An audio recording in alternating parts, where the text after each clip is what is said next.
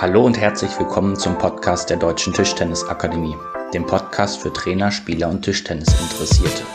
In der heutigen Episode interviewt Rahul Nelson Helmut Hampel und blickt mit ihm zusammen auf seine über 40-jährige Karriere als Tischtennistrainer zurück. Helmut, schön, dass du da bist. Ja, danke. Ja. Auch, schön, auch schön, dass du da bist. Ne? Helmut, ich habe im Magazin Tischtennis gelesen, du hast äh, gesagt, du wolltest gar nicht Trainer werden. Dann hast du es mal so ein bisschen ausprobiert, hast dir ein paar Monate gegeben, aber es hat gleich total Spaß gemacht. Was hat denn daran Spaß gemacht? ja gut, ich meine, du musst ja so sehen, du weißt ja, wenn du, wenn du selbst Leistungssportler bist, dann schaust du erstmal nur auf dich selbst eigentlich. Du schaust dir nicht außen rum, was macht, ob, ob, der, ob das ein Talent ist, ob der gut wird, ob das ein guter Spieler ist, sondern du beschäftigst eigentlich nicht nur mit, mit dir selbst dass du halt dich dauernd verbesserst, so dass du, auch so, dass du deine Leistung auch in der Bundesliga bringen kannst. Ne? Und äh, ja, und dann kam halt der Punkt, wo man mir den Vorschlag gemacht hat, wo ich dann halt nicht mehr erste Liga, also ich hätte zwar noch erste Liga spielen können, aber es war einfach mich, für mich zu anstrengend mit, mit meinem Knie. Ich habe also nur mit Schmerzmittel gespielt und ja. also nicht mehr. Und, und dann kam halt das Angebot vom Verband, beziehungsweise damals von Sportwart auch, ja, Vom Hessischen Verband. Vom damals. Verband und auch, und auch mit, dem, äh, mit der FDG Frankfurt zusammen. Da hatte ich dann eine halbe Stelle im Verband und bei der FDG Frankfurt auch ein bisschen was gehabt und die haben dann halt so ein Konzept aufgebaut, so mit, nach, so mit jungen Nachwuchsspielern. Das war damals Jörg Roskopf, das war Thomas Roskopf, das war Hans-Jürgen Fischer und und und, ja. Und habe ich halt als Nummer eins gespielt, als Spielertrainer und die haben halt dann in der Mannschaft gespielt, ja. Und dann habe ich halt angefangen, mit denen halt auch zu arbeiten. Ja, und dann habe ich halt gemerkt, dass mir das Spaß macht und die waren auch ganz begeistert, weil ich ja auch, ja, vielleicht, weil ich aus der Praxis gekommen bin, ja.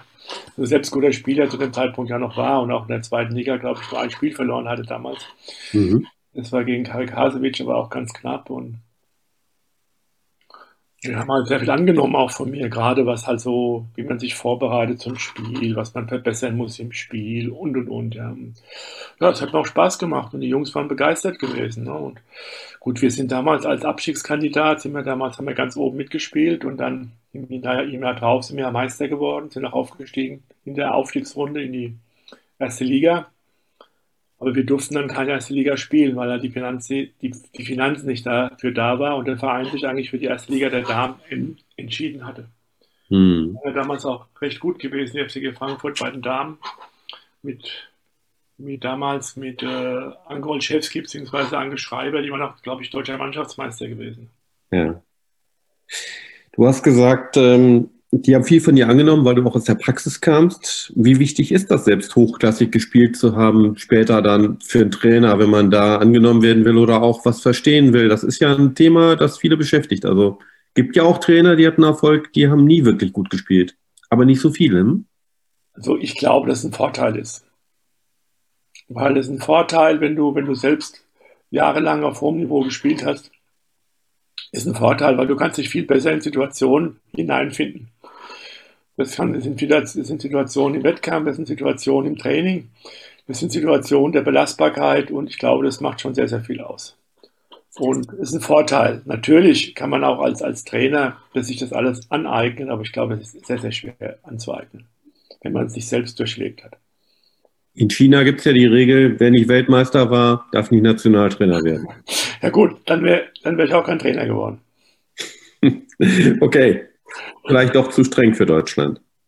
Ja, gut, ich meine, also ich bin Verfechter immer, dass die guten Spieler, bevor sie irgendwas anderes machen und die Möglichkeit hätten, halt Trainer zu werden, dann sollten das machen. Ne?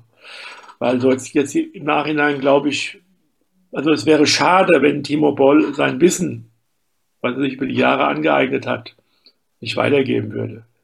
Genauso wäre es schade, wenn Jörg Roskopf sein Wissen, was er über Jahre sich angeeignet hat, nicht weitergeben würde. Und und und, so kann man es natürlich auch weiter, weiter stricken, die ganze Geschichte. Ich glaube, es ist wichtig, dass die Leute, die ganz oben stehen, auch ihre Erfahrung an jungen Spielern weitergeben. Und genauso ist es, glaube ich, auch wichtig, dass erfahrene Trainer auch ihr, ihr Wissen an jungen Trainer weitergeben. Vielleicht habe ich nicht den neuesten Stand, aber ich habe gehört, Timo will nicht Trainer werden. Hab zumindest von ihm immer nur gehört, sei nicht seins. Ja gut, aber er hat ja, er, er hat ja ein, äh, wie sagt man, er hat ja eine Internet-Tischtennisschule. Da gibt er ja schon sein Wissen ein bisschen weiter, glaube ich, oder? Ja, warten wir es mal ab, wo es hingehen wird. Nein, gut, ich meine, ich habe ja auch versucht vorhin zu erklären, solange man selbst noch spielt, ist es schwer, Trainer zu sein. Also wenn man auf hohem Niveau spielen will. Hm.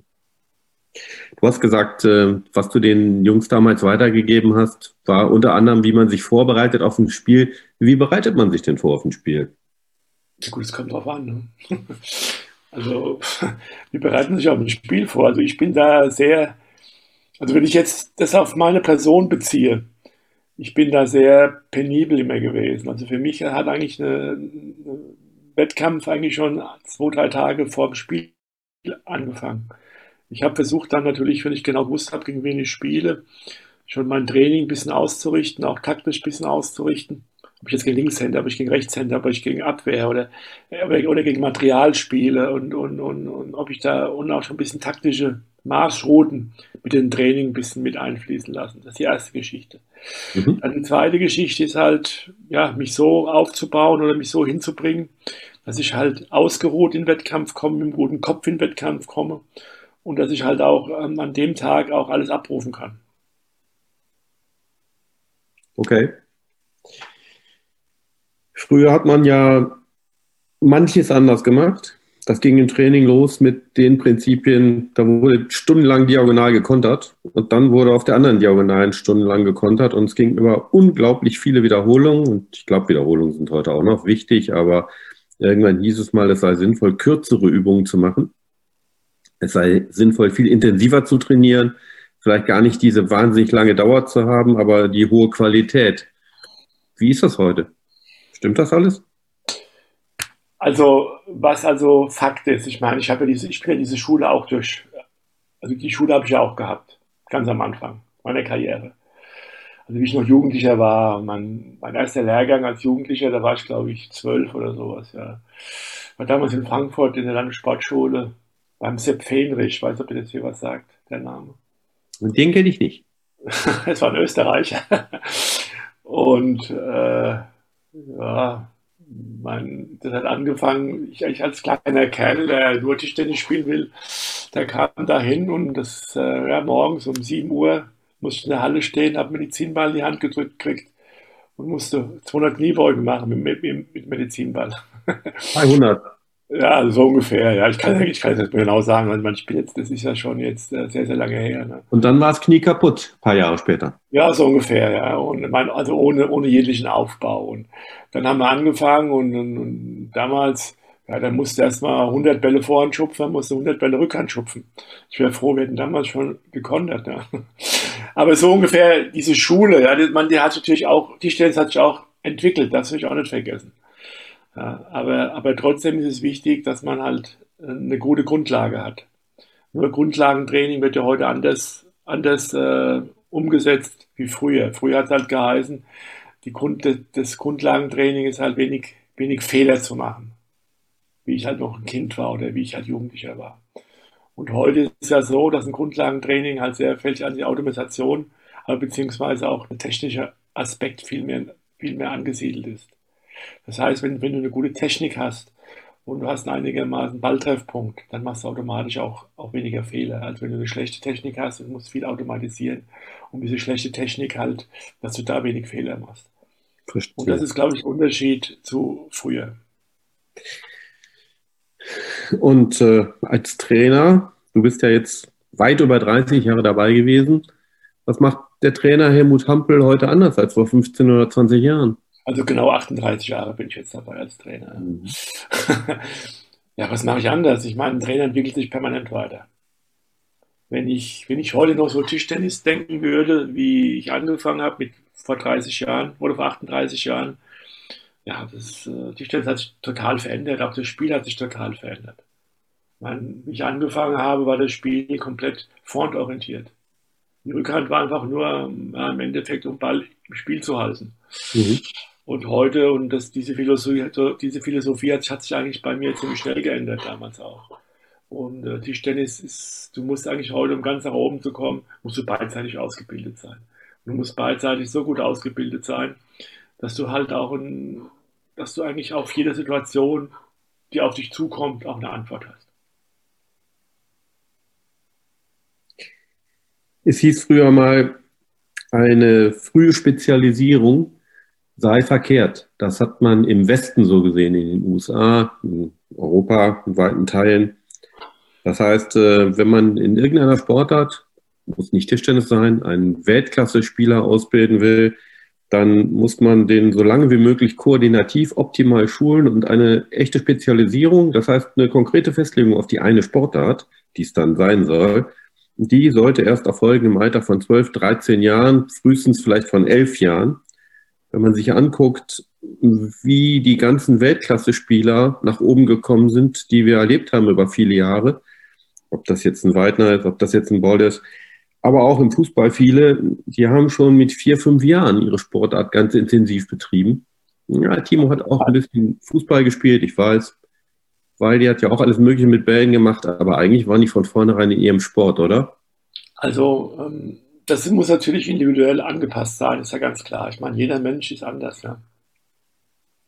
Aber, aber, aber generell ist es so, das ist, meine, das ist jetzt meine Sichtweise.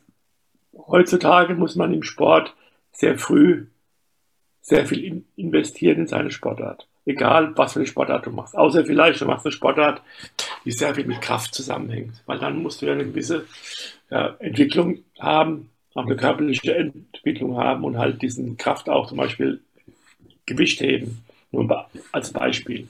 Mhm. Das ist ja eine andere Sportart wie Tischtennis. Tischtennis ist eine feinmotorische Sportart. Und äh, bei Tischtennis ist halt so, dieser Impuls, um Tischtennis zu spielen, der muss schon sehr früh beginnen.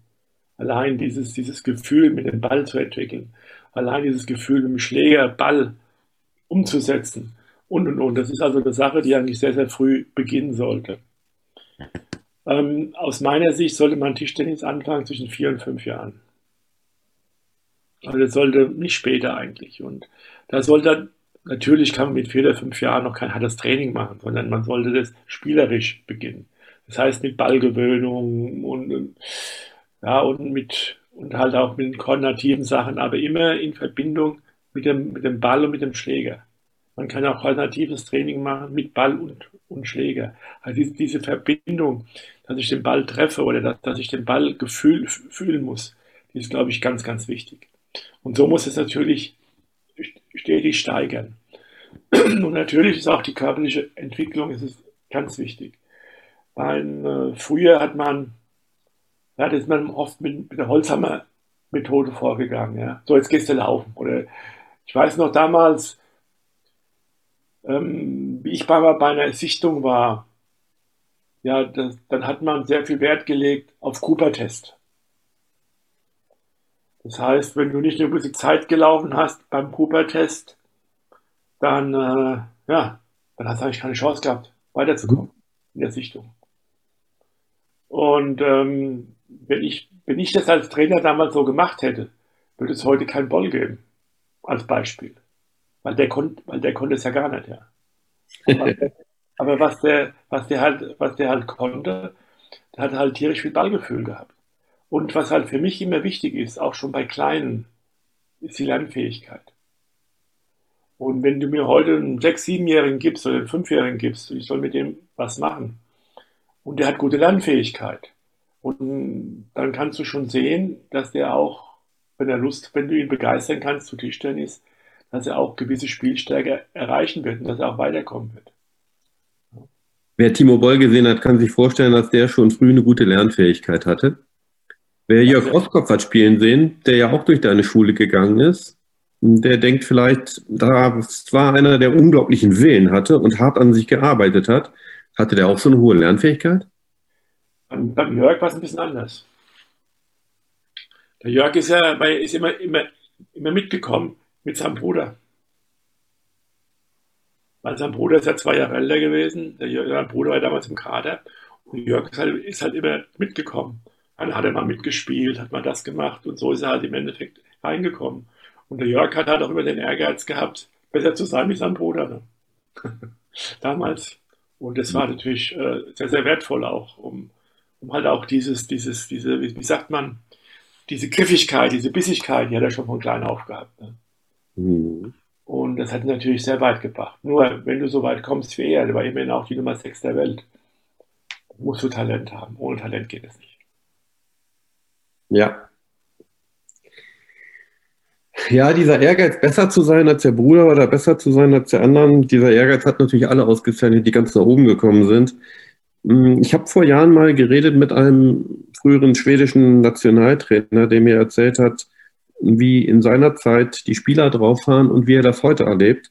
Und er hat gesagt, früher in der Kabine, nach dem Training, Waldner, Persson, Appelgren, die haben ja alle auch trainiert wie die Irren, saßen hinterher erschöpft in der Kabine zusammen und haben miteinander diskutiert, wie man noch besser werden kann. Die haben sich die ganze Zeit mit Tischtennis beschäftigt und jeder von denen wollte unbedingt an den anderen auch vorbeiziehen. Heute sagt er, wenn man in die schwedische Kabine kommt, da sitzen die Spieler nach dem Training und holen sofort als erstes ihr Handy raus und chatten mit ihrer Freundin oder mit sonst jemand und sind schon ganz woanders und verlassen den Kosmos Tischtennis. Kannst du das bestätigen? Das kann ich, das kann ich so nicht bestätigen. Weil, also mit den Leuten, die ich gearbeitet habe oder immer noch gearbeitet habe, auch jetzt in Düsseldorf, ja, die sind schon sehr, also ich hätte jetzt nicht von den Leuten, die über 30 sind, ja.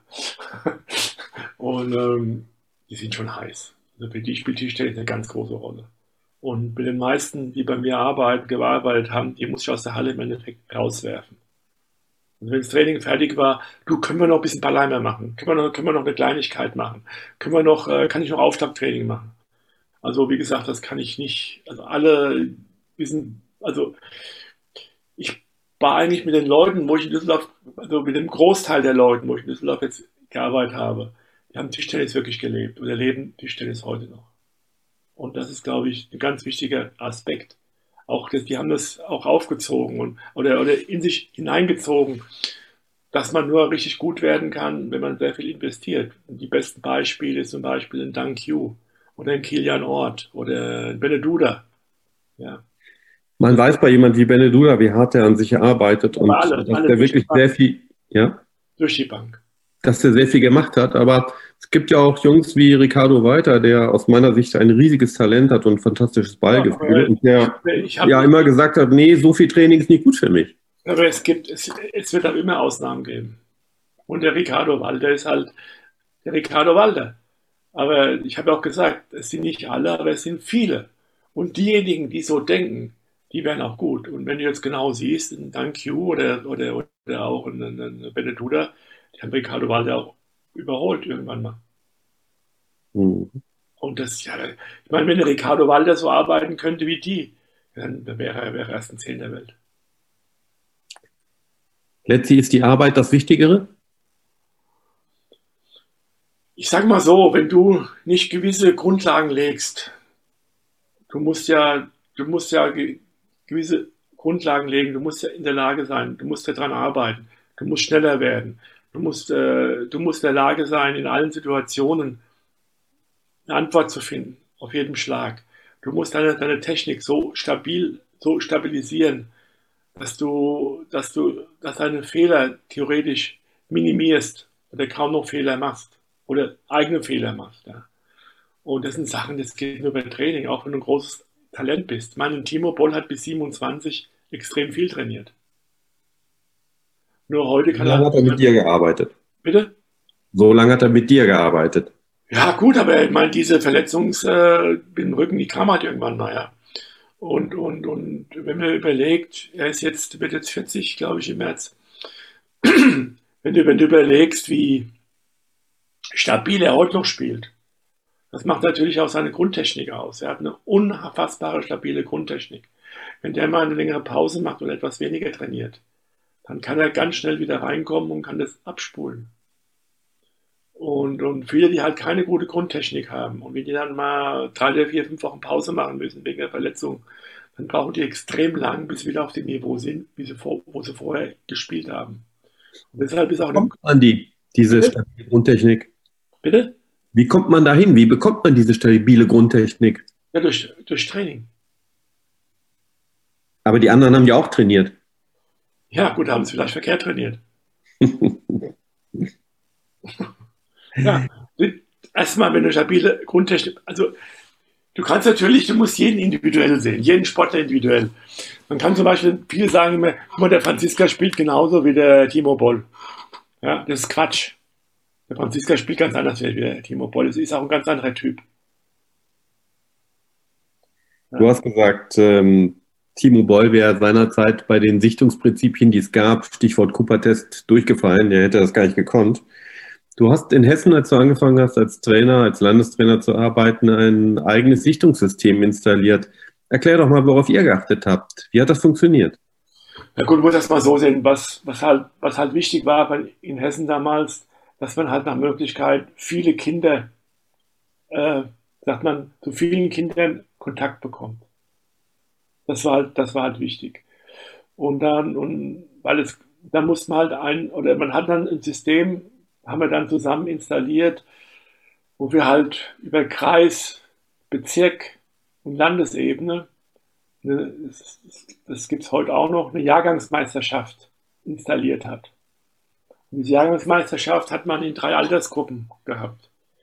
Die erste Altersgruppe war, glaube ich, bis neun, die zweite Altersgruppe war bis elf und die dritte Altersgruppe war bis, bis nee, Entschuldigung, die erste Altersgruppe war, glaube ich, bis acht, dann die zweite bis, bis, ja, bis neun, bis zehn und bis elf. Das waren die drei Altersgruppen.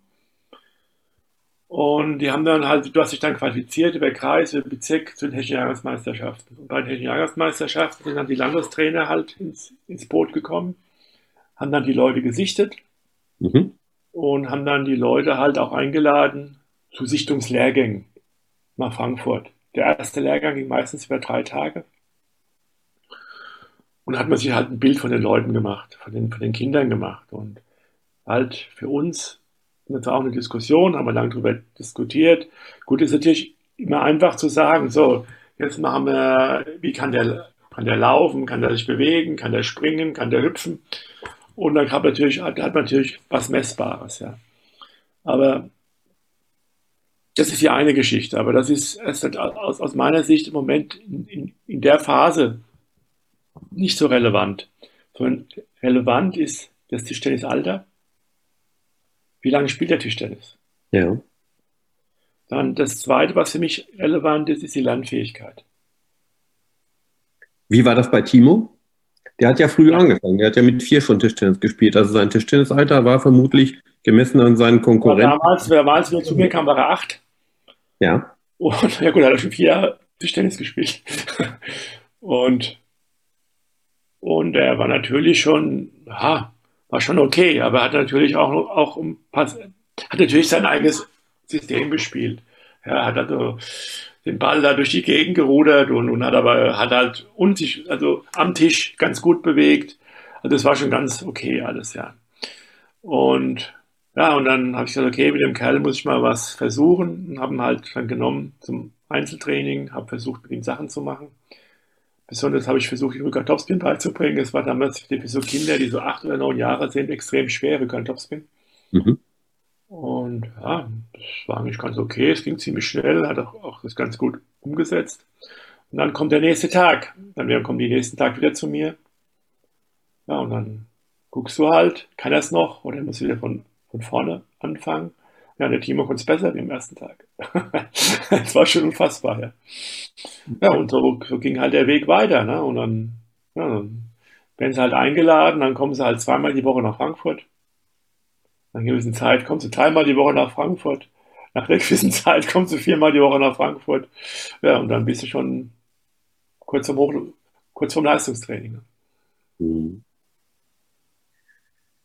Das heißt, bei Timo war ziemlich schnell für dich klar, dass du da ein Juwel hast. Ja, es war mir schon ziemlich klar, aber du weißt ja, du kannst jetzt sagen, wenn er jetzt acht oder neun ist, jetzt wird ein Top-Spieler. Du hast halt ein Gefühl, dass er halt richtig gut werden kann. Das Gefühl hast du. Aber da spielt so viel Fakten mit, ja. Da spielt erstmal das Elternhaus mit, dann spielt, dann spielt mit, ähm, ja, bleibt er dabei oder wenn, seine Freunde, die ja, der sein eine sagt dann, komm, wir gehen zum Fußball. Dann sagt er, ich mache dir Fußball als Tischtennis und er ist zu bequem, er kommt nicht und und und, ja. Und gut, aber dann ähm, ist er halt immer weiter gefördert worden und die Eltern, der, der Papa, besonders der Papa, hat natürlich sehr dahinter gestanden auch. Und ja, das hat halt geklappt irgendwo, ne? Und dann kann man natürlich auch immer, immer, immer das, hat ja, man hat ja gemerkt, dass er, dass er eigentlich von Monat zu Monat was dazugelernt hat oder von Monat zu Monat besser wird, ja. Und ja, und dann hat er halt auch als, als, als, als Zwölfjähriger mal bei der Hessischen Jugendmeisterschaft mitgespielt, glaube ich, Hessischer Jugendmeister geworden, als Zwölfjähriger. Und haben schon mal ganz schön Granaten auch mitgespielt damals bei der Jugend. Und ja, dann bist du halt auffällig, ja. Und, und es gibt auch Selbstvertrauen. Und was halt beim Timo halt immer das Gute war, er hat eigentlich immer den Blick nach vorne gehabt, schon als Kind. Und das muss man, das muss man ihm eigentlich, eigentlich gar nicht beibringen. Also was war, hat er eigentlich immer abgehakt. Für ihn war eigentlich wichtig, was kommt. Ja, das war mir wichtig. Ja. Und ich glaube, das ist für einen Sportler ganz wichtig. Natürlich muss man aus dem, was war, seine Lehren ziehen. Ja, aber, aber man darf nicht auch zu lang drauf jetzt festhalten, habe ich jetzt gewonnen oder habe ich verloren, sondern muss nach vorne blicken. Entscheidend ist ja, was kommt. Ja, auch nicht eine bemerkenswerte Fähigkeit. Bitte? Ja, das ist eine bemerkenswerte Fähigkeit. Die habe ich auch bei ihm erlebt. Und das war ja das halt, aber es war bei ihm schon als Kind also perfekt eigentlich, ja. Und wir haben ja mittlerweile haben ja viele Sportler, wenn es bei denen nicht läuft, die haben eigentlich immer nur im Kopf, dass es nicht läuft, ja. Und das ist ja das, das bisschen das, das Problem und halt auch diese psychische Komponente ist ja ganz wichtig für einen Sportler. Das ist sicher eine große Hilfe, auch innerhalb eines großen Turnieres, wenn man Erlebnisse, egal ob Erfolgserlebnisse oder Misserfolgserlebnisse, sehr schnell verarbeiten kann. Ich weiß noch, wie ich 2002 in Zagreb als Timo zum ersten Mal Europameister geworden ist, im Einzel und im Doppel, wenn ich mich recht erinnere. Ja, Doppel mit Soldat Herr Konrad, ja. Und in beidem war er ja nicht unbedingt der Top-Favorit, er war im Kreis, aber jetzt nicht unbedingt derjenige, von dem man gesagt hätte, er muss gewinnen. Ähm, da war Siegerehrung und kurz vor der Siegerehrung in diesem Wartebereich, wo er bald aufs Treppchen gehen sollte und alle da standen, dass sie dann gerufen wurden, da stand ich neben ihm und habe ihn gefragt, was er jetzt denkt. Und ich dachte, er beschäftigt sich mit seinem großen Erfolg und dem, und jetzt ist er Europameister zum ersten Mal. Da guckt er mich an und sagt im Ernst, Montag habe ich Training. Genau. Das, das war, was er gedacht hat. Ja, genau. Der hat genau gewusst, dass wir, dass er am Montag Training ist. Dann wird kurz besprochen, wie, wie er gespielt hat. Und dann geht es gleich wieder los. das, ist das, das, aber, das, aber, das aber primär beim, bei meinen ganzen Spielern so. Das ist interessant. Timo ist ja jemand, der nicht unbedingt äh, als, sagen wir mal, harter Hund gelten würde. Und äh, so schätze ich auch Patrick Franziska nicht ein. Timo, da kommt noch dazu, da gibt es Leute, die sagen, es gibt welche, die haben noch härter trainiert und sich noch mehr gequält als Timo, zumindest in bestimmten Phasen. Du wiederum giltst als jemand, der viel Wert auf Disziplin und starke Arbeit legt, die halt auch äh, ans Limit geht. Wie hat denn das immer zusammengepasst? Wie hat das so funktioniert mit so sensiblen Charakteren wie Bolle und Franziska? Ja gut, du musst halt, du musst halt, du musst halt einen guten Draht zu den Leuten haben. Du musst halt, du musst halt genau einschätzen können, ähm, wie, wie baust du die. Äh, ja. Und das ist das halt das Entscheidende. Und ich meine, ja, zum Beispiel, sicher gab es auch schon mal ein paar Sachen, wo, wo auch die Trainer und, und, und, und, äh, es gibt schon, ja, und es gibt auch mal Situationen, wo du auch mal laut werden musst oder wo du halt auch mal sagst, gut, okay, dann äh, machst du mal, machst mal zwei Tage Pause, ja, und kommst dann wieder. Meine, das ist, das ist normal, aber, aber, aber generell, also ich habe ich hab mir das Gefühl gehabt, oder ich muss die Jungs selbst fragen auch, ja, ich habe mir das Gefühl gehabt, dass sie halt genau wussten, was ich möchte, dass sie auch genau das Vertrauen hatten. Gehen wir es mal anders an, sagen wir mal so, du hast ja auch disziplinarische Maßnahmen verhängt, mitunter. Ähm, das ist ja nötig als Trainer, wenn man einen autoritären Stil verfolgt, und damit meine ich gar keinen brutalen, sondern einfach, wenn man nicht total anti-autoritär arbeiten will, dann gibt es da auch mal Konsequenzen. Wie sehen die Disziplinarmaßnahmen bei Helmut Hampel aus? Habe ich, denn, hab ich denn so einen schlechten Ruf oder was? ich habe nicht gesagt schlecht, ich habe gesagt autoritär. Also ich sage mal so, ich glaube, dass äh, der Autoritäre ist schon, schon richtig, aber ich glaube, du musst natürlich unterscheiden zwischen autoritär und Vertrauen. Und äh, ich glaube, die Spieler haben schon großes Vertrauen zu mir gehabt. Und ich glaube, dieses Vertrauen kann man auch nur erreichen, wenn man natürlich auch selbst die Sachen vorlebt als Trainer. Und ich glaube, das ist mir bis jetzt eigentlich immer ganz gut gelungen. Und äh, sicher gibt es Situationen, wo ich auch mal Spiele, ich würde sagen, maßregeln muss, das ist vielleicht der verkehrte Ausdruck, aber die auch schon mal Kritik einstecken müssen von meiner Person. Und, und, und es gibt auch schon mal ernste Worte. Muss es ist, man, wenn du, wenn du mit Jungs arbeitest, die in der Pubertät sind, ja, ja. da gibt es schon mal Situationen, aber das ist normal und die muss man halt auch einschätzen können. Ne? Und da gibt es schon mal Situationen, wo man auch mal ein ernstes Wort reden muss, ja, und wo man dann auch mal, wo man sich auch mal fragen muss, was sie, was sie überhaupt sich vorstellen über, über, über Leistungssport. Aber generell, also dass ich jetzt jemand so bestrafen musste, dass er, ja, also mir fällt eigentlich jetzt nichts ein, bin ich ganz ehrlich bin. Das Einzige, was, was halt mal war, ja, auch bei Timo, wenn die halt zu spät gekommen sind, dann durfte, dann durfte sie nicht trainieren. Ist halt so. Okay. Also das, das haben sie gewusst, ja. Und für mich war, für mir war, also bei mir war es eigentlich immer wichtig, dass die Leute Pünktlichkeit haben dass sie halt auch pünktlich im Training sind. Und wenn einer halt ja, das zu spät kommt und sich das oft wiederholt, dann gibt es auch Maßnahmen. Ne? Über den jungen Timo Boll haben wir schon ein bisschen geredet. Wie war es mit dem jungen Patrick Franziska? Ja, wie war es mit dem? Nur das Gute, es gibt natürlich sehr viel Parallelen auch, ja, weil die ja auch aus dem gleichen Gebiet kommen. Er hat ja auch dann mit 16 die Schule abgebrochen und sich für den Hochleistungssport entschieden. Und ja, mit dem habe ich eigentlich auch schon sehr, sehr früh angefangen zu arbeiten, intensiv auch zu arbeiten. Ich habe ihn auch schon sehr, sehr früh mit in die Trainingsgruppe in, damals in Höchst mit in, integriert, weil er ja auch da gewohnt hat oder nahe gewohnt hat. Und ja, und das ja, bei ihm war halt so, der, beim, beim Timo war halt schon mit 14, 15 schon sehr auch der Bundesliga, so sehr stabil und hat auch in der Bundesliga schon sehr erfolgreich gespielt. Beim Patrick, der war vielleicht zu dem Zeitpunkt technisch schon sehr gut, ja.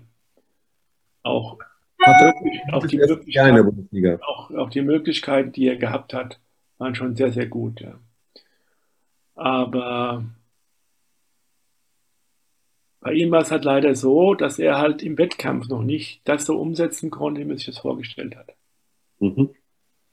Und das kam aber später und ich habe auch volles Vertrauen gehabt. Gut, viele haben ja dann auch mal zwischendurch gezweifelt. Damals, wie wir in Hanau gespielt haben, hat er, glaube ich, fünf, 14 Monate waren das, glaube ich, in der Bundesliga kein Spiel gewonnen. Das ist eine lange Zeit. Bitte? Das ist eine lange Zeit, das muss man erstmal aushalten.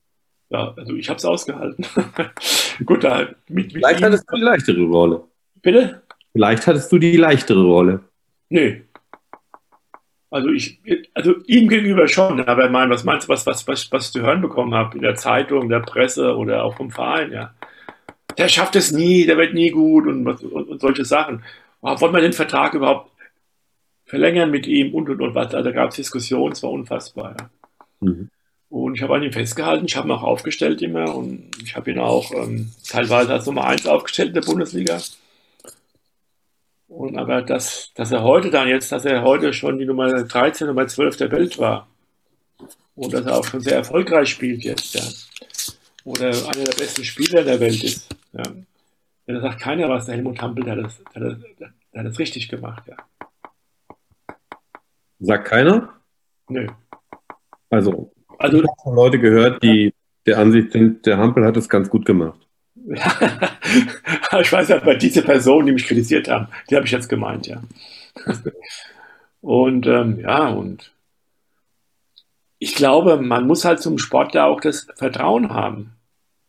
Und wenn ich, wenn ich damals mit Patrick Franziska gesagt du bist nicht gut, geh lieber in die zweite Liga und und und, ja, dann hätte er es wahrscheinlich nicht geschafft, ja. Gab es solche Spieler, denen du das auch mal gesagt hast, wo du gedacht hast, da hat jemand wirklich wahnsinnig großen Ehrgeiz, aber er hat die Möglichkeiten einfach nicht? Dann ein ehrliches Wort. Natürlich. Hier. So weit geht's nicht. Klar, logisch. Das, das gehört dazu, auch wenn es hart ist, ja. Gut, was, was natürlich wichtig ist, es hängt natürlich auch oft, also viele, viele Sportler, die bei mir halt auch trainiert haben oder die auch diesen Weg sammeln, ich will Profi werden, ich will das erreichen Gut, die habe ich natürlich unterstützt, ist ja, ist ja normal, ja. Aber die haben es auch teilweise körperlich nicht geschafft. Die haben dann halt Verletzungen gehabt und, und, und, und, die halt dann auch wieder längere Pause machen mussten und wieder von vorne anfangen mussten. Und dann kommt halt mal der Punkt, wo man halt sagt, okay, ja, ähm, es geht nicht, ja. Verletzungen haben gerade, hat gerade Patrick Franziska nun so viele gehabt, da hätte man schon lange sagen können, es geht nicht. Und Timo hat ja auch ja, eine ganze Reihe von Rückschlägen gehabt, körperlicher Art. Es waren aber nicht diese Verletzungen, dass, dass, sie, dass sie jetzt gar nichts mehr machen konnten. Okay, das ist eine andere Geschichte. Ja. Also das, du musst es immer, man muss auch immer von Fall zu Fall sehen. Man kann, man kann die Verletzung nicht, nicht verallgemeinern, ja. Nur wenn du, wenn du halt wirklich an ein Limit gehen musst im Training, um ganz nach oben zu kommen, dann gibt es auch Verletzungen, ja.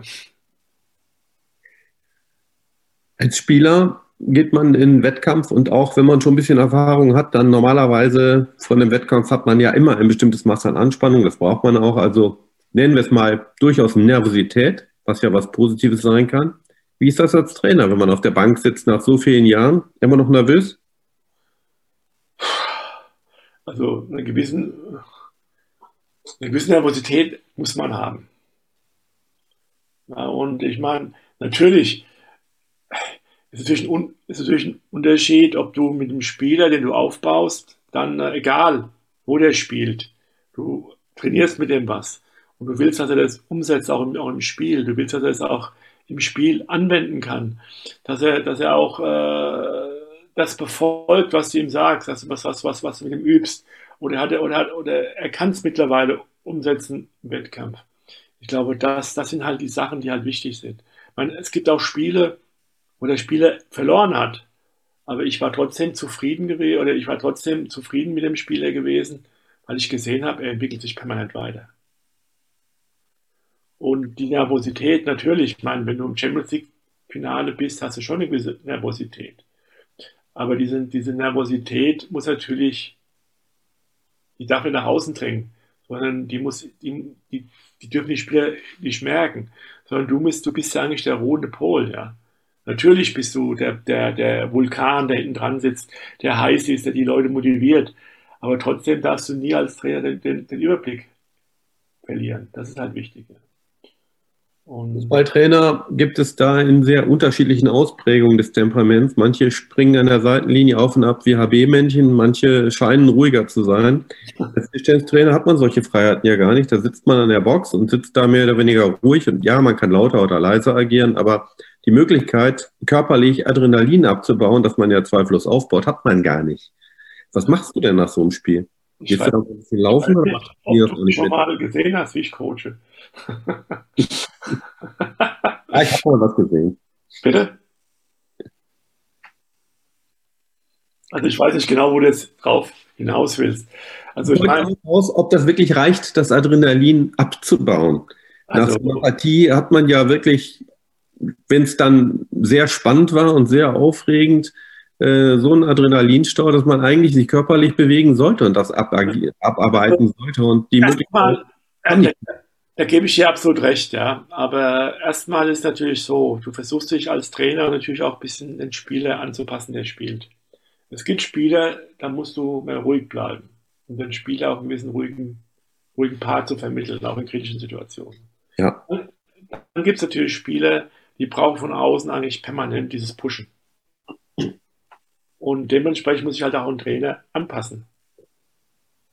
Natürlich ist es, ist es ab und zu nicht so einfach. Und ich bin auch jemand, der gerne, äh, sage ich mal, äh, ja, also ich spiele permanent mit. Und wenn einer einen guten Punkt macht, dann explodiere ich auch, ja, als, als Trainer. Aber trotzdem muss man, muss man versuchen anzupassen, wie der, wie der Spieler halt auch das braucht. Wenn man das als Trainer schafft, ich glaube, dann, dann, ist man auf dem richtigen Weg. Und dazu gehört natürlich auch die Kommunikation zwischen Trainer und Spieler im Vorfeld. Wenn der Spieler sagt, bitte mach mich heiß, ich brauche das, sonst, sonst kann ich nicht spielen, dann muss man das auch vermitteln. Und diese Kommunikation ist ja ganz, ganz wichtig. Und heutzutage ist ja so, man, dieses, dieses äh, Betreuungssystem von, für, für einen Trainer hat sich ja total gewandelt. Man, ich weiß noch, früher war es halt so gewesen, ich war eigentlich immer ein Kandidat für die, für die gelb-rote Karte. Ne? Mhm. Weil ich ja immer mitgespielt habe. Ich habe ja auch reingerufen und und und. Ja. Das ist ja heute perfekt. Heute kannst du ja einen Spieler permanent coachen. Ja. Und, und, also ich glaube schon, dass, dass das ein großer Unterschied ist heutzutage wie halt früher. Früher haben ja die, die äh, ja, ich sag mal, vor zehn Jahren noch oder vor, selbst vor sieben, acht Jahren noch, wenn du die Hand gehoben hast im Spiel, ist ja der Schiedsrichter schon, schon angekommen. Schiedsrichter haben mir die gelbe Karte gegeben. Ja. Und das ist jetzt ganz anders geworden und das finde ich auch richtig, weil die Emotionen soll ja auch ein Trainer ein bisschen mit ausleben können. Aber wie gesagt, immer in Absprache mit dem Spieler. Vor ein paar Jahren haben wir mal geredet, da hattest du wieder begonnen, Tischtennis zu spielen. Ein bisschen. Kreisliga. ja, das stimmt, ja. Und deine Mannschaftskameraden haben auch versucht, dich zu coachen, oder habe ich das falsch in Erinnerung? Ja, es gibt da viele Anekdoten, aber die möchte, möchte ich eigentlich jetzt nicht erzählen. Ist Helmut Hampel schwer zu coachen? das heißt schwer zu coachen. Ja, also. ich glaube, Helmut Hampel war früher gut zu coachen.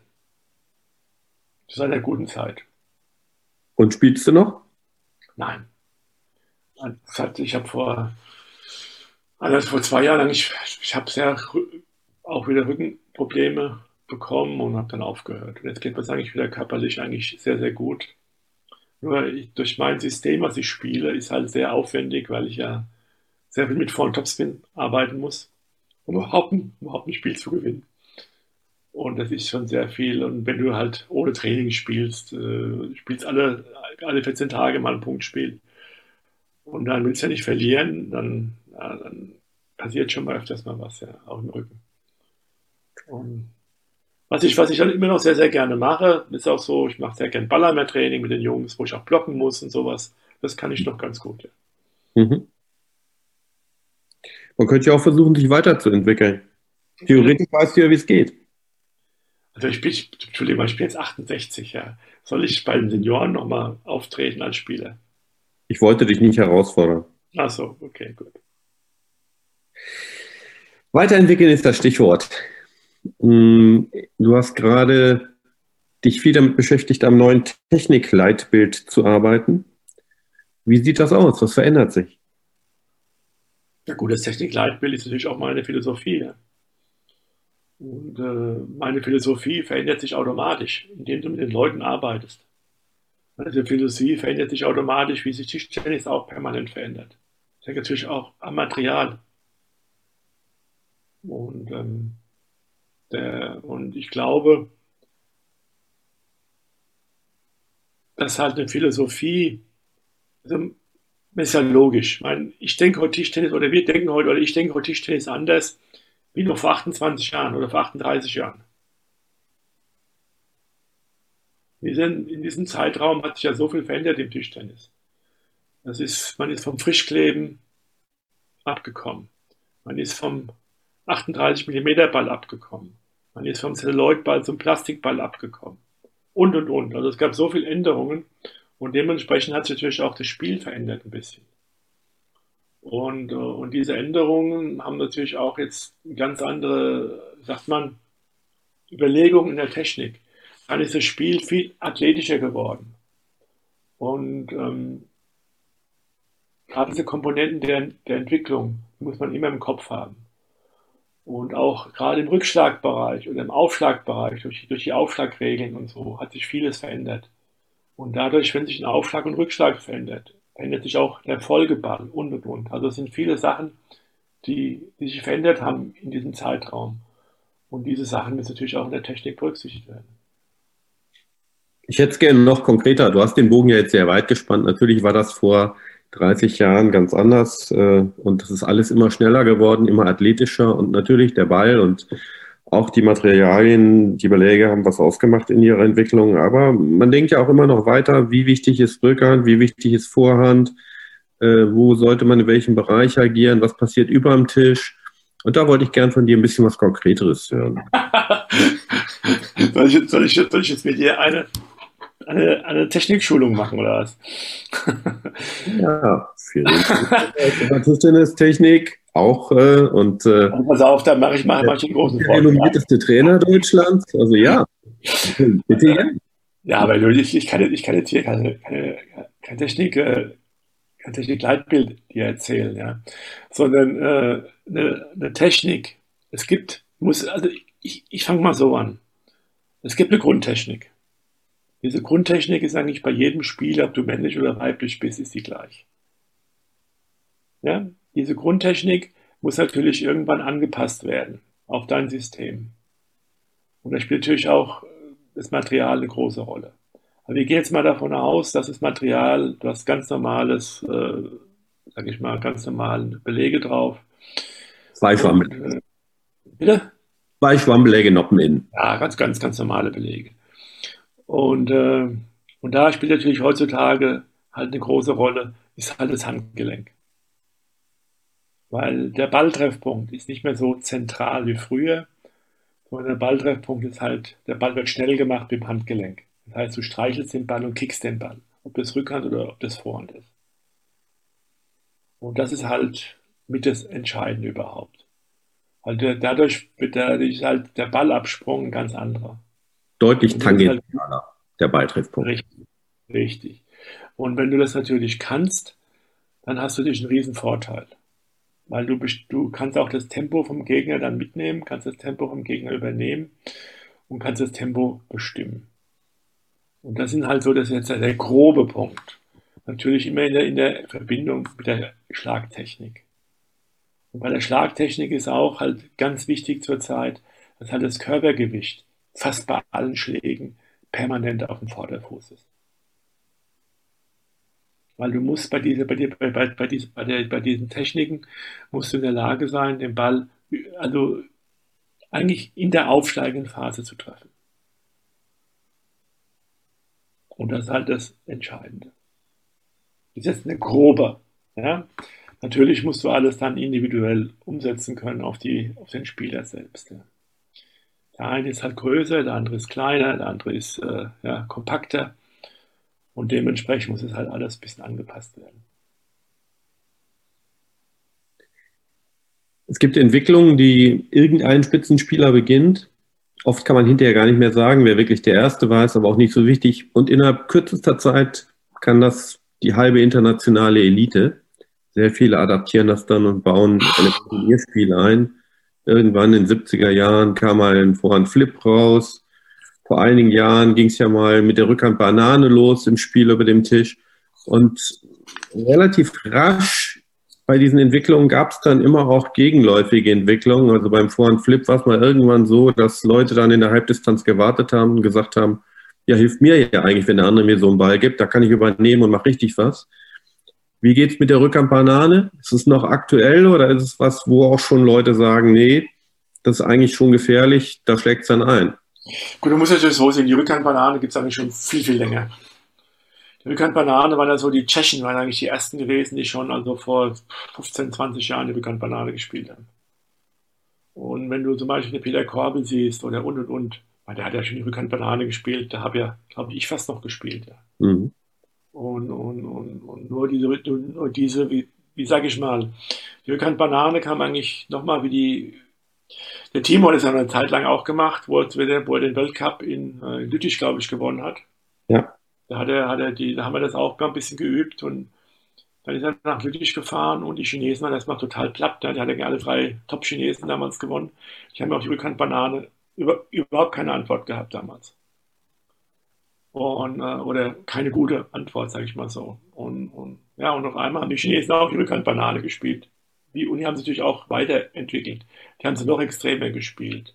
Weil die haben sie auch dann von der Voransage, die haben es eigentlich jeden Rückschlag mit Rückhandbanane gespielt und haben das Spiel so schnell gemacht, dass du eigentlich gar nicht, dass du nur passiv reagieren konntest. Und äh, ja, und also heutzutage ist halt so, dass halt viele Sport oder viele Spieler, um die Rückhandbanane halt ein bisschen auszuschalten, haben sie halt ihre Aufschläge verändert. Das heißt, sie machen viel mehr lange Aufschläge.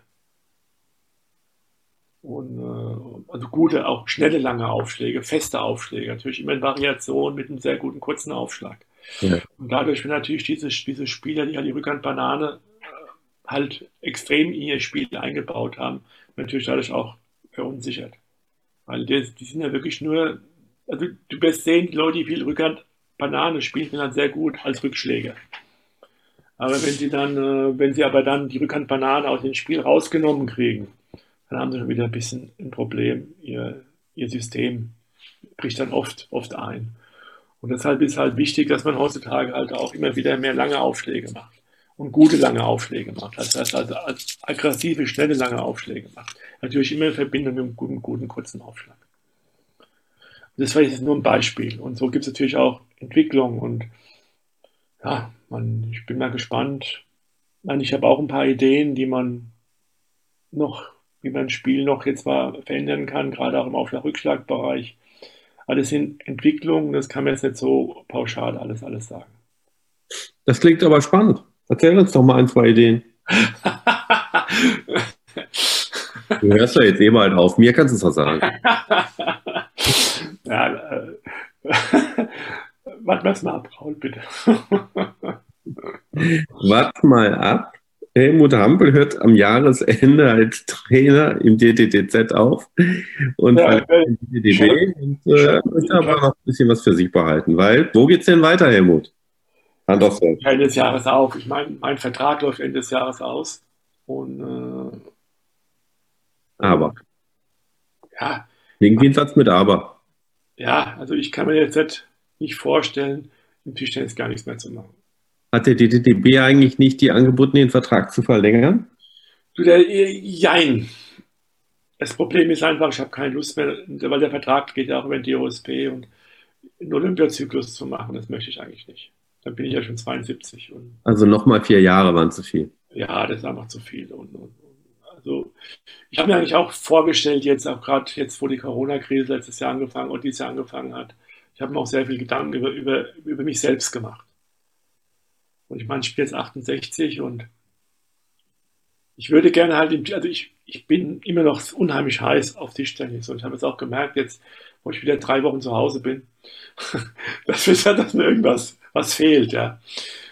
Und, und dass ich gerne, also, ja, also, ich, ich habe, glaube ich, noch nie so viele Videos gesehen über Tischtennis wie in letzter Zeit, wo ich zu Hause bin. Also, Videos, so. Bitte? Was hast du geguckt? Alles, alles, was im Internet ist. Ja. Alte Sachen oder? Alles. Also ich habe alles gesehen. Ich vor allem man jetzt, jetzt, jetzt, jetzt zur Zeit tauscht man sehr viel diese, diese Champions League-Geschichte an in Düsseldorf. Ja. Und mhm. ja, vorher habe ich halt alles gesehen, was, was so war. Dann war ja diese Bubble-Geschichte in China. Ja. Also es hat mir schon, ja, gut, ich meine, dann guckst du ja auch sehr viele andere Sachen an, guckst auch sehr viele Veröffentlichungen an, international, was so veröffentlicht wird. Und schon ganz, ist schon ganz interessant, ja. Und arbeite natürlich intensiv am Technikleitbild, wie du schon angesprochen hast, für die DDB. Und ich glaube, es kommt auch sehr gut an, weil wir, weil für mich war es wichtig, dass man halt nicht nur mehr was, was schreibt und was dann veröffentlicht, schriftlich veröffentlicht wird, sondern ich wollte es per Video haben. Und auch was ein Video halt, wo man, wo halt auch die Schrift mit eingeblendet wird. Und es läuft halt sehr, sehr gut, weil wir haben da auch eine sehr gute Gruppe beim, beim Deutschen Tischtennisbund, die da mitarbeitet. Und halt auch der Daniel Ringlab, der macht das wirklich super in der Richtung und ich glaube, das passt alles. Und ich glaube, wir sind da auf, auf, auf einem sehr guten Weg, gerade die, die Technik nach außen zu bringen. Und vor allem auch an der Basis, dass, dass die Leute es halt auch sehen können und, oder den Leuten zu helfen, dass auch äh, was vorgegeben kriegen, was, auch, was sie dann selbst auch im Training versuchen können umzusetzen. Ich glaube, da sind wir auf einem sehr guten Weg. Ja, und zu mir selbst. Also ich möchte halt auch meine Zeit da mal ein bisschen. Ich werde vom DDB immer noch was machen. So ist es nicht. Ich das habe ich am DDB auch, auch zugesagt. Ja. Ich kann mir vorstellen, Projekte oder das Technikleitbild weiterzumachen oder, oder auch mit sehr oder mit jungen Spielern denen zu helfen und, und, und auch mal äh, ja, die über einen längeren Zeitraum zu betreuen oder, oder, oder jungen Spielern so drei, vier Stück mal was aufzubauen für den DDB. Also gibt schon was. Gibt an. Wir haben jetzt gerade im Jahrgang 2.5 und 2.6 gibt es ein paar Spieler, die sehr interessant sind beim DDB. Oh. Ich glaube, wenn die, wenn man die über einen längeren Zeitraum sehr gut schulen kann oder gerade jetzt, gerade bei denen beginnt jetzt so die Pubertät, dass man die so ein bisschen auch lenkt zum Hochleistungssport hin. Ich glaube, aus denen kann auch was rauskommen. Ja, und dann kann ich mir schon vorstellen, dass vielleicht auch hier vor Ort, wo ich halt hier jetzt, äh, wo ich halt wohne, ich wohne ja bei Frankfurt in Schwalbach, also Bad Homburg die Gegend, ja, dann, dass da vielleicht mal der einen, dass da vielleicht im Verein mal wieder ein bisschen was macht. Das muss, das muss, das muss ich alles mal sehen, wie sich entwickelt. Man muss auch sehen, wie sich Corona entwickelt, ja, und, und, und, und. Ja. Ich habe gehört, du seist vernarrt in dein Enkelkind. Ja, wer ist es nicht? hast, du auch, hast du auch schon Enkelkinder? Nein, ich habe keine Enkelkinder. Und äh, als Großvater bist du aber nicht so streng, oder? Ja, Gibt es denn, gibt's denn strenge Großväter? Nein, ich glaube nicht, aber bei dir weiß man nicht. ja, da musste, da, da musste meine, meine, meine Schwiegertochter, mein Schwiegersohn und, und, mein, und meinen Sohn fragen. Aber ich glaube, die haben es auch ganz gut im Griff und der Opa kann da schon ein bisschen mal auch verwöhnen. 38 Jahre. Das ist wirklich eine lange Zeit. Und ähm, du hast ja die ganze Zeit für Verbände gearbeitet. Da ist man dann doch wenigstens einigermaßen sicher im Sattel.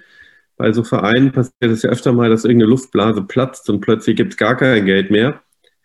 Wahrscheinlich wird man als Tischtennistrainer nicht steinreich, aber reden wir mal über Geld. Geht's dir gut? Ja, wenn ich jetzt Fußballtrainer wäre gewesen oder, oder wo vielleicht in anderen Sportarten, würde es mir vielleicht besser gehen. Ich unterstelle, über etliche Jahre hinweg warst du der begehrteste Tischtennistrainer in diesem Land und hast einen Haufen Angebote bekommen, die auch lukrativ waren. Also ich sage mal so, schlecht ging es nicht.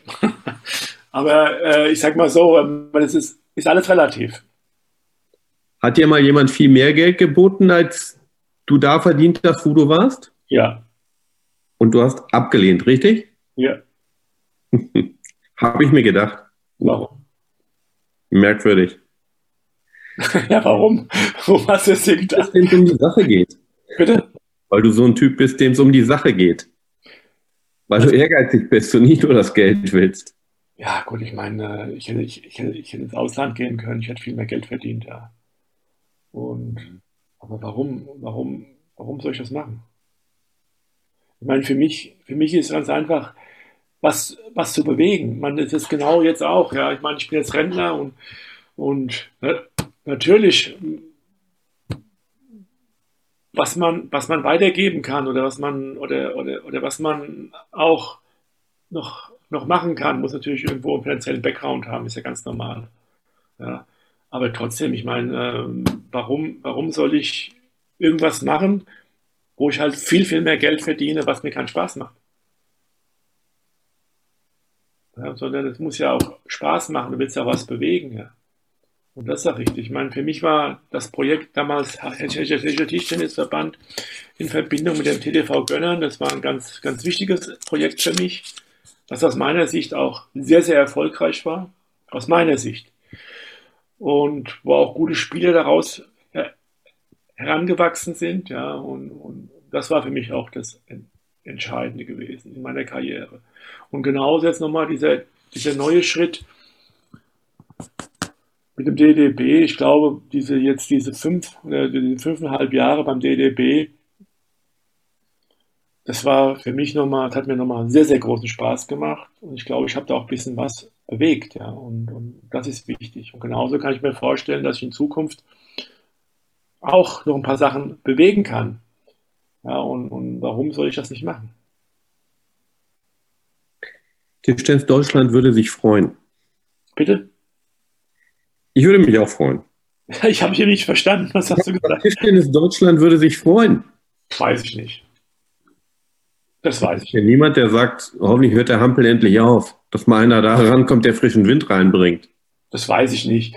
Du, äh, es, kann, es, es, kann auch sein, dass, dass ich jetzt, äh, ja, man, du weißt, wenn man 68 ist oder, oder, oder dann muss man auch gucken, dass man gesund bleibt, dass man, dass man, äh, ja, also ich werde alles situativ sehen und werde werd versuchen, mein Wissen halt weiterzugeben und ich werde auch versuchen, jungen Trainern zu helfen, wenn sie, wenn sie Wissen brauchen. Ich habe hab jetzt auch den Lars und auch den, den äh, Chris Pfeiffer für die Diplom-Trainerausbildung habe ich geholfen bei der Ausbildung und, und habe die versucht halt auch, denen viel von meinem Wissen mit, mitzugeben. Und, und, so bin ich halt auch bereit, jungen, jungen Trainern zu helfen. Ja? Und, und ich glaube, dass das auch der richtige Weg ist, weil ich alleine kann zwar noch was erreichen, aber ich kann nichts mehr, nicht mehr viel be bewegen in meinem Alter. Weil Tischtennis ist eine Sportart, die geht über Jahre. Wenn du einen Spieler aufbauen willst oder junge Spieler aufbauen willst, du kannst Impulse geben, aber ein Spieler aufbauen, das dauert ja fast fünf bis zehn Jahre, um dass du einen richtigen Erfolg siehst. Ja. Und deshalb brauchen wir gute Trainer, die auch diesen Schritt halt weitergehen. Hast du einen Rat für junge Trainer? Bitte? Hast du einen Rat für junge Trainer? Ja, klar. raus damit. Hier hören welche zu. Meinst du? ja, junge Trainer sind halt wichtig, dass halt die, die Trainer immer eins, eins im Kopf haben. Der Sportler steht im Mittelpunkt und nicht der Trainer. Das lasse ich so stehen. Bitte? Das lasse ich so stehen. Ja, das ist meine Philosophie und danach habe ich mich mehr gehalten. Du hast ein paar unglaubliche Talente rausgebracht und du hast sehr erfolgreich auch mit Leuten gearbeitet, die ja nicht an erster Stelle genannt werden. Wenn man über Helmut Hampel spricht, sagen alle gleich Timo Boll, manche sagen auch Jörg Roskopf, alle sagen Patrick Franziska. Du hast ja zum Beispiel auch mit Rufen Fidus gearbeitet. Ja, ja. Der Rufen kam mit 18 zu mir, der das Abitur gemacht hat. Deutschlands erfolgreichster ins Abwehrspieler geworden ist. Ich weiß, Jörg Roskopf würde sich verwehren. Äh, wahrscheinlich. Ich glaube, der Rufen Fidus ist kein Abwehrspieler. Allrounder.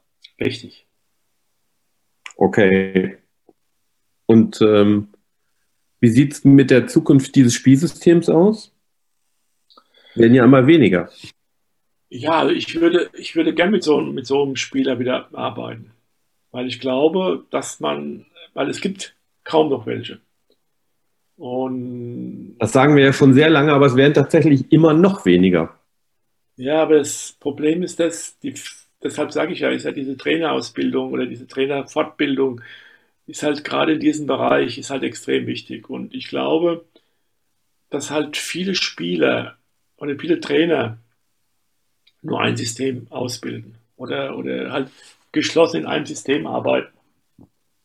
Und das ist das Problem, was wir haben. Und ich bin halt ein Verfechter, da sind wir dann im Punkt, dass halt Grundlagentraining extrem wichtig ist. Aber irgendwann kommt der Punkt, wo man erkennen muss, was kann ich mit dem Spieler erreichen? Wie kann der Spieler gut werden? Wie kann ich den Spieler ganz nach oben bringen? Mit was für einem System? Zum Beispiel, wenn ich jetzt einen Steffen Mengel habe, dann würde zum Steffen Mengel sagen, du musst so spielen wie, wie Timo Boll. Das funktioniert nicht. Dann wäre er gar nichts. Natürlich nicht. Und, und, Jetzt schon physisch nicht. Ja, eben. Und, und so muss es halt auch sein. Und so muss es halt sein, ich muss halt erkennen, kann ich aus dem, kann der Spieler vom System her halt das umsetzen, was, was ich mir vorstelle? Oder passt der, passt der Spieler in mein System als Trainer rein? Wie kann ich den gut machen? Muss immer so sein. Wenn, wenn, wenn ich jetzt im Spieler zwei Jahre arbeite, hat gewisse Grundlagen, dann muss ich mir vorstellen können, was muss ich machen, dass der Spieler ganz nach oben kommt? Und was muss ich machen, dass der Spieler deutscher Meister werden kann? Daran denkst du? Ja, klar. Ich glaube, die allermeisten, die in irgendwelchen Vereinen arbeiten, und da fängt man ja erstmal an als Trainer, dann kommt man vielleicht zu einem Verband und dann geht es irgendwie weiter. Die allermeisten, die auf so einer Ebene arbeiten, denken ja nicht daran, mal einen deutschen Meister rauszubringen. Ja, gut, ich hätte auch sagen können, äh, wie, wie kann der, ja, meine, wenn du in der unteren Ebene spielst, denkst du, wie wird der Kreismeister, wie wird der Bezirksmeister, wie wird der Hessenmeister? Okay, es lässt sich übertragen. Genau. Und, aber du musst doch, du musst doch, du, du, du musst doch nicht sagen, okay, das ist, das ist, der wird nicht gut, der wird gut, aber nur wenn, wenn, wenn, wenn, wenn du deinen Blickwinkel hast. Du musst ja sehen, was kann ich bei dem Spieler XY machen, dass er gut wird? Was für ein System oder, oder was muss ich dem beibringen? Was muss ich dem Spieler beibringen? Ist das ein Spieler, der am Tisch spielt? Ist das ein Spieler, der hinter dem Tisch spielt? Ist das ein Spieler, der mehr passiv spielen muss? Ist das ein Spieler, der, es sind noch viele Faktoren, weil jeder Typ ist ja anders. Sicher ja. Dazu muss man natürlich die Zeit haben, dazu muss man auch die Möglichkeiten haben. Und da gehört auch ein bisschen das Finanzielle zu. Wenn man Vollzeittrainer ist, dann ist das sicherlich etwas einfacher. Richtig. Das sind ja nicht so viele, viel zu wenige in Deutschland. Und das hat, glaube ich, auch damit zu tun, dass Trainer insgesamt zu schlecht bezahlt sind. Siehst du das auch so? Das sehe ich noch, noch äh, extremer als du. Weil äh, ist ja auch bei, bei vielen Vereinen ist ja so, Tischtennis darf nichts kosten. Ja. Das ist ja das Problem, was wir haben. Ja, wenn ich zum Beispiel heute sehe, du gehst auf den Tennisplatz, dann nimmst du eine Tennisstunde und gehst in den Verein, nimmst du eine Stunde beim Tischtennistrainer, das sind ja Welten. Ja, leider ja. Und das kann nicht sein, ja. Und mein, äh, wenn ich schon sehe, dass dann einer sich einen Schläger kauft, der, ach was, der Schläger kostet mehr als 50 Euro. Das kann nicht sein, ja. Aber wenn du einen Tennisschläger kaufst, der kostet 300 Euro, da sagt keiner was. Ja. Als Beispiel. Mhm. Und das sind halt Sachen, die, ja, die halt unsere Sportart noch ein bisschen kranken. Ja. Wenn wir, glaube wenn, wenn wir in der Trainerausbildung, das betrifft natürlich auch uns selbst, wir müssen da viel, wir müssen noch besser arbeiten in der Trainerausbildung, auch an der Basis müssen wir besser arbeiten in der Trainerausbildung, müssen den Leuten mehr vermitteln, ist meine Meinung, ja, weil, weil oft ist ja so, dass die Vereine halt Trainer nur zur Ausbildung schicken, dass sie halt einen Trainer haben. Ja, und, und oft, oft, oft machen ja Leute im Verein Training, die gar keinen Trainerschein haben und die überhaupt keine die passen eigentlich nur auf, die werfen die Bälle in die Halle und das war's, ja. Und, und wir müssen halt auch versuchen, gezielt zu arbeiten. Ich glaube, dann kommen auch wieder mehr Kinder ins Training. Weil die Kinder wollen ja beschäftigt werden. Die Kinder wollen ja auch einen Lerneffekt haben. Die Kinder wollen einen Trainingserfolg haben. Die wollen Wettkampferfolge haben. Mhm. Und das geht halt nur, wenn man halt mit den Kindern extrem arbeitet im Training. Deshalb brauchen wir auch gut ausgebildete Trainer. Und ein gut ausgebildeter Trainer muss auch was verdienen können. Und wenn du das nicht hast, das, das ist ein Kreislauf, das funktioniert nicht, ja. Ich meine, es gibt ja viele Trainer, die kriegen nicht mal einen Mindestlohn, ja. Da sind wir einer Meinung. Tischtennis ist zu billig. Ja. Mit höheren Vereinsbeiträgen wäre es vermutlich sehr viel besser zu bestreiten. Ja gut, das, das, das kann ich jetzt nicht beurteilen, aber äh, es, ist halt, es ist halt so, ja, Oft. Naja, irgendwo muss das Geld ja herkommen und der Abteilungsleiter kriegt auf der Jahreshauptversammlung in der Regel die Beitragserhöhung nicht durch, nicht mal wenn sie minimal ist, weil dann schon alle schreien, ich höre auf und trete aus. Und damit ist kein Geld da, um Trainer vernünftig zu bezahlen. Ja. Gut, aber das gehört dazu, ja. Ich meine, ohne, ohne Trainer kannst du nicht gut werden. Ja. Das geht nicht. Wie war es bei Helmut Hampel? Wer waren deine Trainer? Ja, gut, jetzt muss man, muss man ein bisschen anders sehen. Ich meine, äh, ich habe ziemlich spät angefangen mit Tischtennis. Das wird heute gar nicht mehr funktionieren. Du kamst vom Fußball, richtig? Äh, jein. Ja, also ich habe Fußball gespielt bisschen, aber ich war zwölf. Und wir waren auf einer Klassenfahrt im Landschulheim gewesen. Und da waren halt auch ein paar Mal in der Klasse gewesen, die, die, die Tischtennis gespielt haben. Ne? Im Verein auch Mannschaft gespielt haben und so weiter. Und ja, dann kam es halt auf die Idee, wir machen ähm, ja, eine Klassenmeisterschaft oder sowas. Mhm. Ah, ich glaube, ich habe da mitgespielt. Und der Teufel will jetzt, ich habe das Ding gewonnen natürlich. Ja.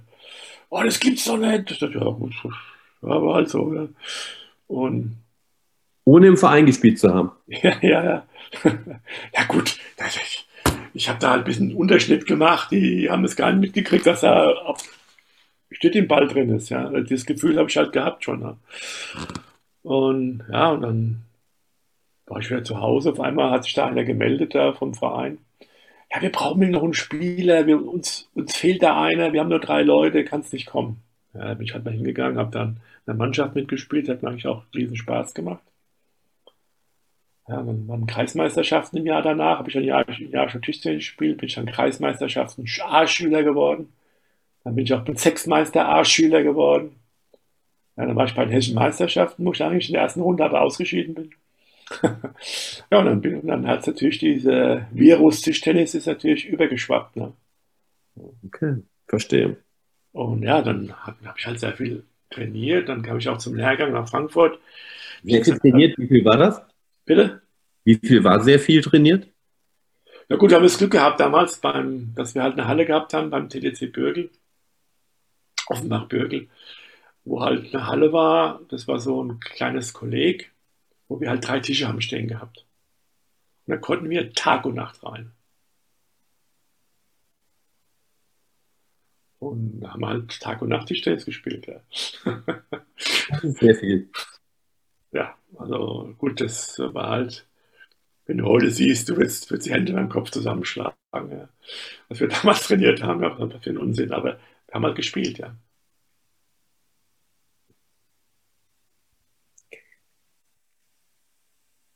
Du hast mit der Generation, die du jetzt betreut hast, dazu nach Düsseldorf gegangen bist, mit den U23-Jungs ähm, einige Jahre gearbeitet.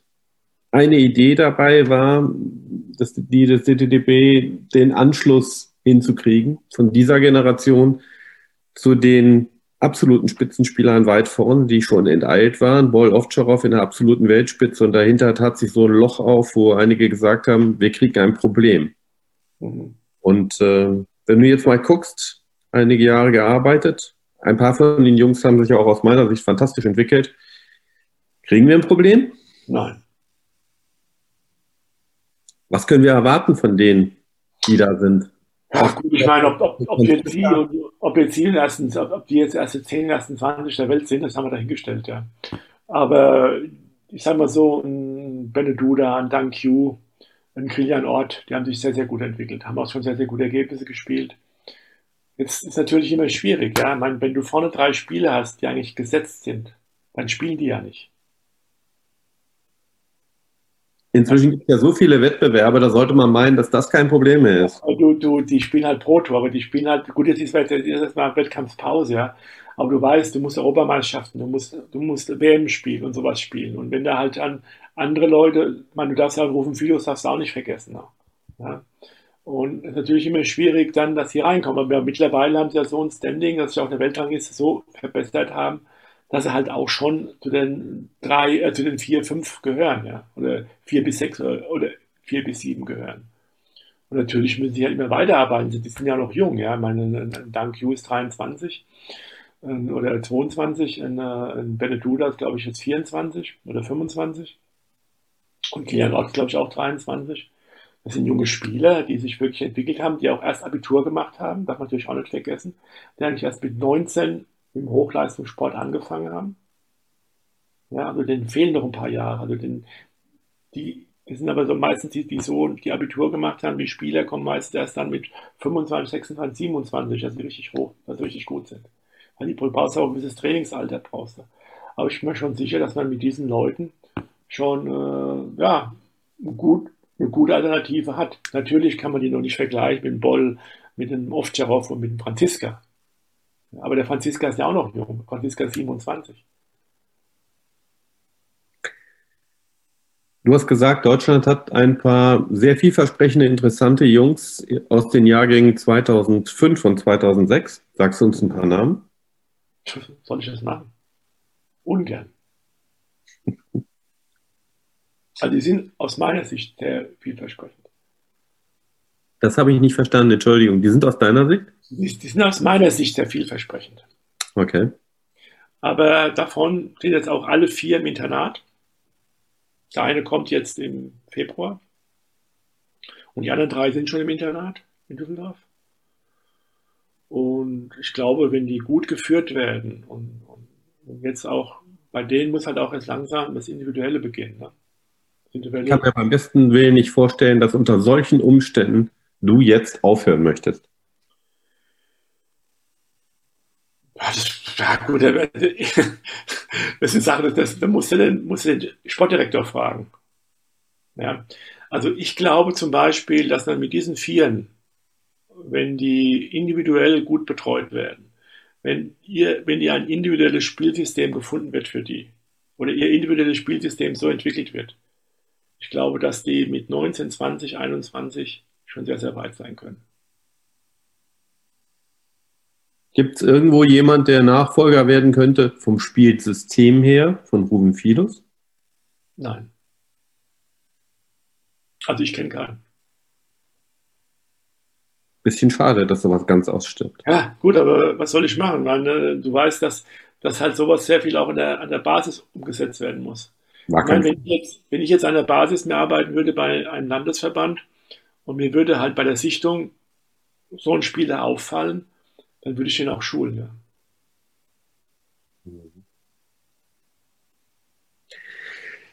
Im Juli sollen Olympische Spiele in Tokio stattfinden. Glaubst du daran?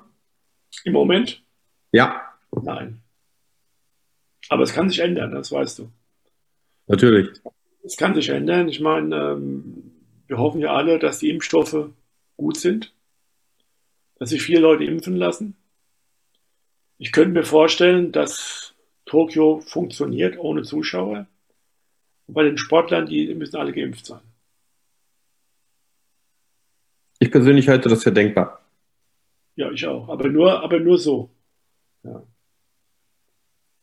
Die lange Pause scheint den Chinesen wenig geschadet zu haben, wenn man die Ergebnisse anguckt, die es jetzt gegeben hat, beispielsweise World Cup oder Grand Finals. Ja. Business as usual. Gut, ich meine, du weißt ja auch nicht genau. Ähm, erstmal glaube ich, dass sie halt ihr Training auch nicht angeschreckt haben. Und ich glaube auch nicht, dass sie, dass sie auch in, interne Wettkämpfe sehr viel gespielt haben. Nur du, du weißt nicht genau, was sie gemacht haben. Du bekommst ja keine hundertprozentige ähm, Mitteilung. Ja, und äh, bei, ich weiß nur, was bei uns in Deutschen war. Wir haben ja versucht, auch Wettkämpfe zu simulieren mit dem Düsseldorf Grand Prix.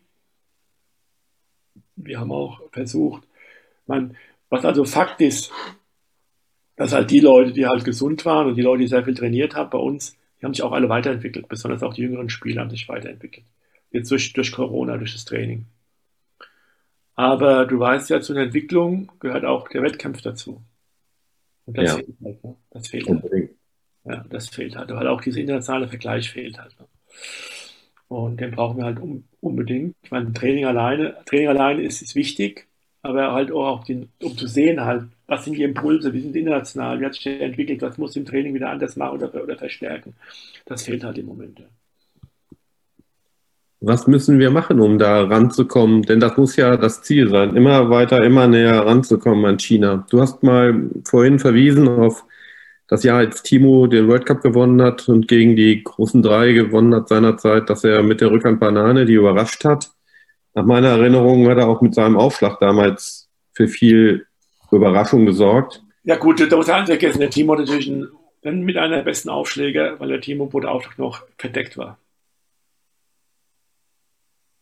Brauchen wir nicht genau sowas? Ist es nicht eigentlich die Aufgabe, sich etwas auszudenken, das Neues, das eine Überraschung ist für einen großen Wettkampf, damit zu kommen und dann zu punkten? Ja und nein. Erklär mal, warum ja, warum nein? Es ist wichtig, klar, aber, aber du musst erstmal einen gewissen Standard erreichen. Den ja. haben ja einige unserer Spieler durchaus. Ja, nur wenn einer schon, wenn einer halt schon ein gewisses Alter hat, ist es schwer, an, an dem System was zu verändern. Du kannst ein System sicherer machen, aber ein System zu verändern ist schwer. Du kannst ein System gut verändern, wenn einer in der Entwicklung ist zwischen 14, 15, 16, 17. Das sind, das sind die wichtigsten Jahre. Das heißt, ich sage immer, zwischen 14 und 18 sind die wichtigsten Jahre für einen Hochleistungssportler. Ob er, da kannst du sehen, ob er es schafft oder ob er es nicht schafft.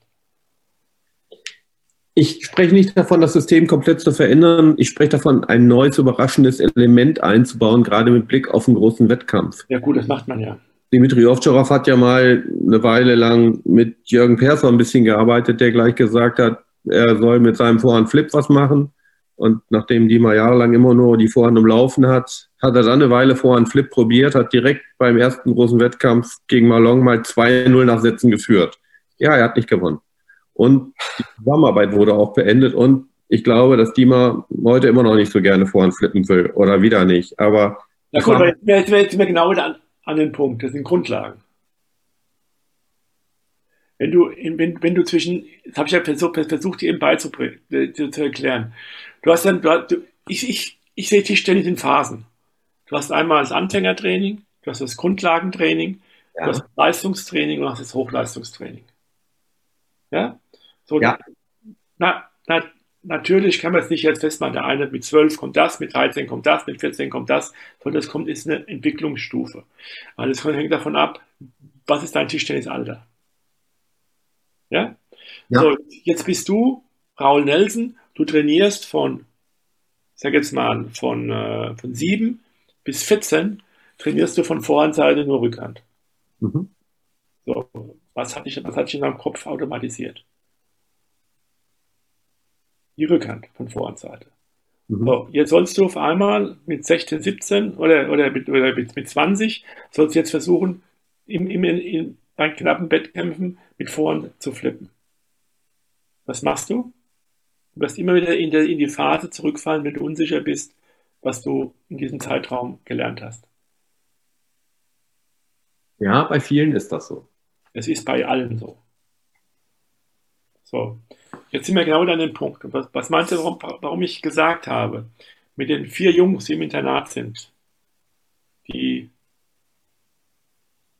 jetzt 15 sind oder 14, 15 sind, sind jetzt genau in dem Alter, wo du mit denen die nächsten Schritte gehen musst, in diesen vier, fünf Jahren, um diese Sachen, individuellen Sachen zu entwickeln und zu automatisieren. Weil die würden das dann, weil bei denen ist ja das Grundlagentraining abgeschlossen. Weil die würden dann das später umsetzen können. Und deshalb ist es für mich zwischen diesem Alter, wenn die Pubertät beginnt, so zwischen 14 und 18, ist das wichtigste Alter, ob du ein Top-Spieler wirst oder nicht. Mhm.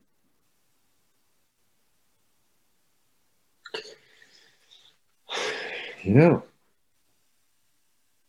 Wer das Glück hat, da einen guten Trainer zu haben, der das, das, das, ist aber das entscheidende Alter, ja. Naja, wenn es vorher nicht gut gelaufen ist, dann ist es da schon zu spät, oder? Nein.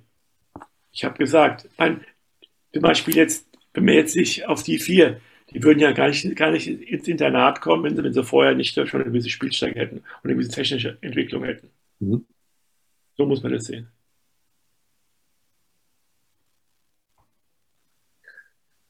Hast du eine Vorstellung, wie viele Stunden Tischtennis du gearbeitet hast pro Woche in den letzten Jahren? nee, kann ich dir nicht sagen. Aber wenn du, wenn du, wie Stunden Tischtennis du pro Woche arbeiten wirst ab 2021? kann ich auch nicht sagen. Aber weniger schon?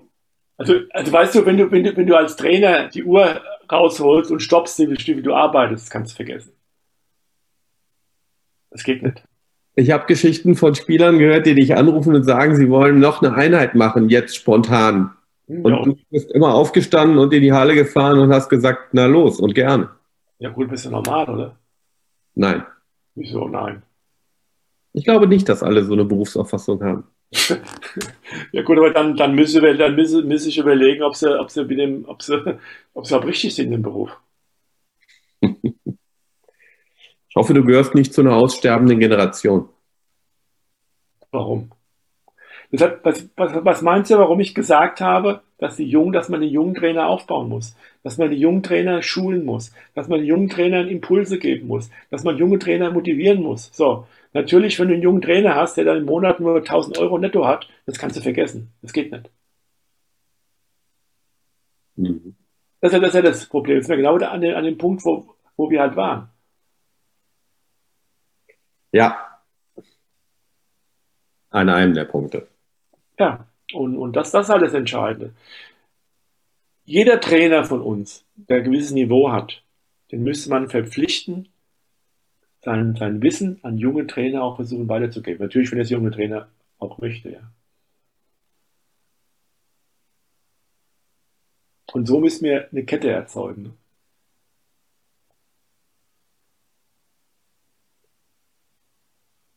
Ich könnte mir vorstellen, dass es eine ganze Reihe Leute geben würde, die froh wären, wenn sie an dieser Kette partizipieren dürften. Und äh, hoffe, dass wir dich da noch lange sehen werden, als einen, der von oben Sachen weitergeben wird. In welcher Funktion auch immer, wie auch immer das dann heißt. Und ich wünsche dir jedenfalls alles Gute für deinen Unruhestand, denn ich bin sicher, ein solcher wird es werden. Also Raul, ich gehe davon auch aus, dass er unruhig wird. Also ich hoffe, dass er unruhig wird in sportlicher Hinsicht. Ja, gut, herzlichen Dank für das Gespräch. Danke, ich danke auch, ja.